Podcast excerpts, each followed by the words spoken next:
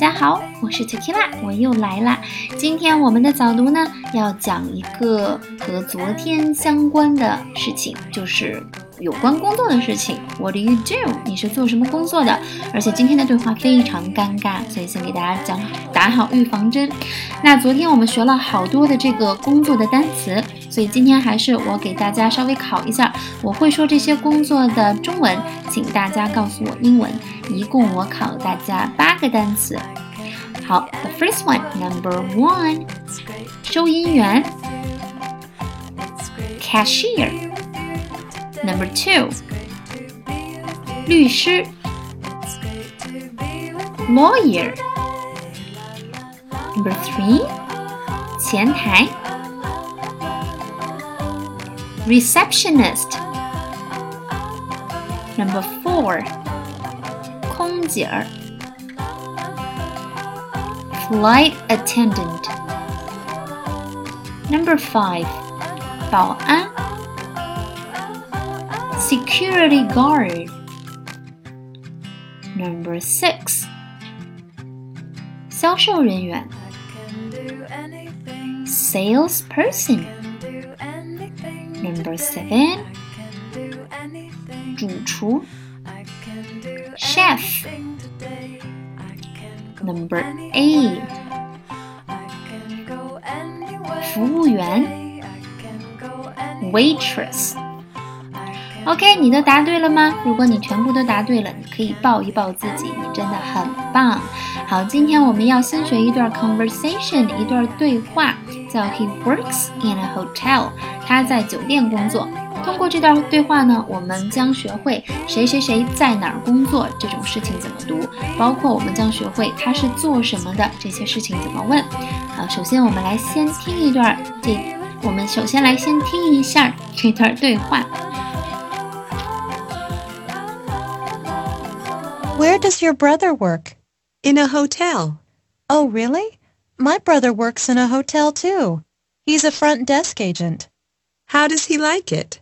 Not very much. He doesn't like the manager. That's too bad. What hotel does he work for? The Plaza. That's funny. My brother works there too. Oh, that's interesting. What does he do? Actually, he's the manager.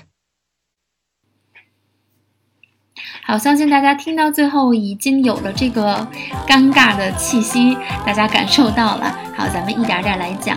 对话里面是两个女生，一个叫 Rachel，是我们以前见过的；另一个叫 Angela，Angelababy 的那个 Angela。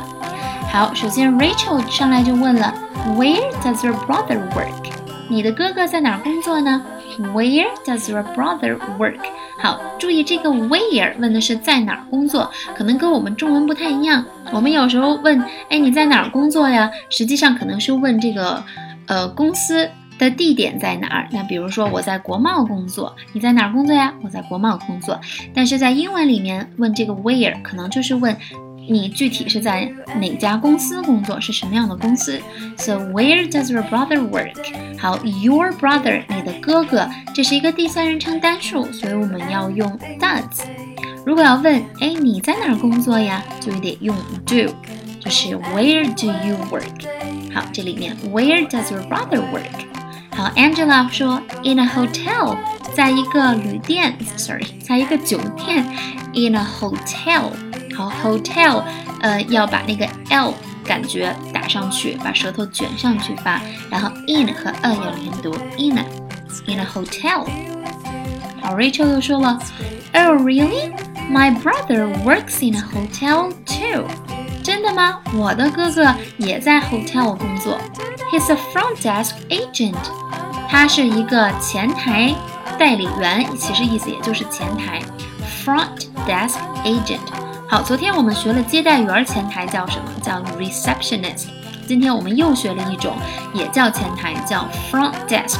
有时候我们都不用加这个 agent，直接说 front desk 就知道是前台。好，front desk agent。好，我们看一下发音。Oh, really? My brother works in a 连读 works in sorry works in a in 和 a 也要连读，hotel two，his 连读，front 要把 o n 那个 on 发好，front 不要发成 front，不是 on 的音，on front front desk agent。好，Angela 又问，How does he like it？好，这句话非常的常用，而且很地道。How does he like it？他有多喜欢它？他 这句话 how 是问如何怎么的意思，他怎么喜欢这份工作？意思也就是他有多喜欢这份工作。How does he like it？好，does 和 he 可以连读，does he？does he？然后 like 和 it 连读，like it，like it。How does he like it？Rachel 说，嗯，not very much，不太喜欢，not very much。He doesn't like the manager。 他不喜欢这个 manager，不喜欢这个店的经理叫 manager。ma a ma n age niche manager。He doesn't like the manager。好的，轻轻短短的读就行。好，Angela 就说，That's too bad。这件事情也太不好了，对你哥哥来说很痛苦。That's too bad。好，有的同学会问我说。我们用这个 "It's so bad, that's so bad" 是不是有一点看不起别人呀，或者是说骂别人的意思？实际上没有，这是只是表达一种遗憾，表达一种同情和安慰。所以别人跟你抱怨什么事儿，就说哎呀这事儿不好，那个这事儿处理的不好，或者那件事儿我很高兴，然后呃，sorry，我很伤心，然后你就可以说 Oh, that's too bad，这个真不好，实际上是在安慰他。然后他又问了，What hotel does he work for？好，work for 是为谁谁谁工作的。那比如说，我为了比尔盖茨工作，I work for Bill Gates。我为苹果公司工作，I work for Apple。所以哪他为哪一个酒店工作？What hotel does he work for？ 好，然后 Rachel 就说 The Plaza 广场酒店，我们经常听到的那个皇冠假日酒店就叫 The Crown Plaza，Plaza 就是广场的意思。好，然后 Angela 说 That's funny，这件事很有趣哦。My brother works there too，我的哥哥也在那儿工作。好，这个 there 又出现了，跟大家说过好几遍，here 和 there 都是只要放在句子的最后就可以了。在那儿工作，works there 就可以了。好，Rachel 说，Oh, that's interesting，这件事很有趣呀。Interesting，that's interesting。